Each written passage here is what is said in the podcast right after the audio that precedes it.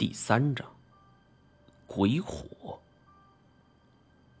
只见极远的地方，浓雾深处有着一团蓝色的光，若有若无的飘荡在半空，在浓雾之中若隐若现。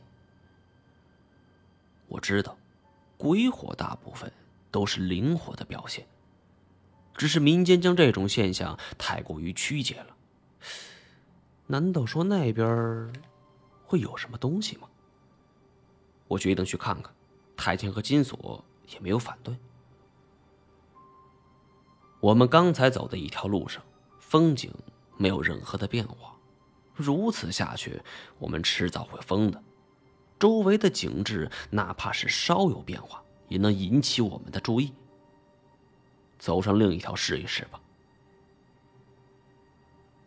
我们拨开了重重迷雾，最终终于到了鬼火的所在地。这时鬼火已经完全熄灭了，地上留着一副骸骨。不过，不管是从形状还是大小来看，都是普通的动物骸骨，看上去像是羊。金锁问我怎么样？没事是只羊的骸骨。金锁听后则是叫苦不迭。完完了，羊都出不去，我我们怎么出去？动物走迷宫，这一点我早就有所耳闻了。诸如人类实验中会用一些动物去走迷宫来判断他们的方向感，或许是因为他们的思想没人类这么复杂，不容易受到外界干扰，所以动物的方向感要好于人类很多。尽管我看到这具羊骸骨的时候，内心也咯噔了一下，但还是安慰：“别灰心，这只羊可能是别的原因死的，跟迷宫无关。”那这个呢？太贤站在一棵树下，冷冷着瞧着脚下。我好奇的走过去，这是一处土坑道，落差不足两米。在我们脚下的坑道中。有一只家猫大小的动物，外形也似猫，是毛呈白灰，色作深黑，颈间的鬃毛尤为茂盛，头上也有斑点。一见之下，我脱口而出：“兔孙。”毛爷，咱能别诓人吗？哎，这东西跟兔子可差远了，你还不如说猫孙呢。我挥了挥手，并没理会金锁的话，示意他闭嘴。兔狲这东西着实不一般，体格虽小，但是性情凶猛，等闲难得一见。从外形来看，如果不是颈间的长毛，很多人都会误认为它们是家猫。而在民间也有过误把兔狲当做家猫的事例。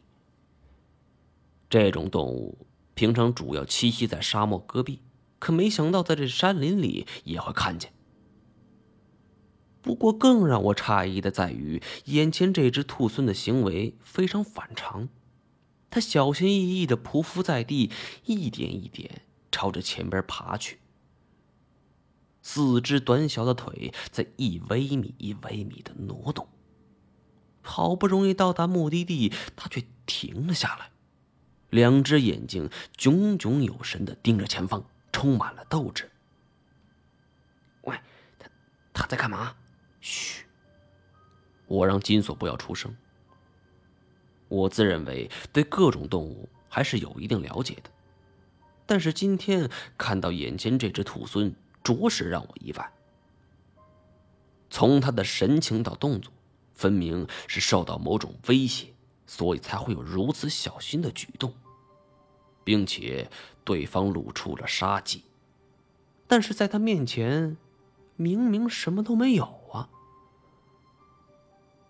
少时，眼前这只兔狲更是表现出了一种反常的举措。它竟然开始咬着自己尾巴，疯狂转圈，速度之快，简直是超乎想象。隔着如此远的距离，我甚至都能听到呼呼的风声。金锁张口，欲言又止。我知道他到底想问什么，但这种现象我也没见过。印象当中，当初风靡一时的柏林动物园小北极熊克努特死前，便是如此的举动。官方给的说法说是癫痫，因为克努特临终前的痉挛正是癫痫的表现。难道说这只兔孙它也有癫痫吗？正在我疑惑之时，兔孙的疯狂转动停止了，他腹部微微鼓动，喘着气儿，重新恢复了警惕的神情。我发现，这只兔孙的表现完全超出了我对于动物的认知。我从没见过有猫科动物会做出如此的举动，也无法给出一个合理解释。很快，兔孙动了。他四足发力，朝着一个方向奔去，身形隐没在了浓雾之中。金锁憋了半天，终于能说话了：“哎，这猫，它是不是有病啊？”本集播讲完毕，感谢您的收听。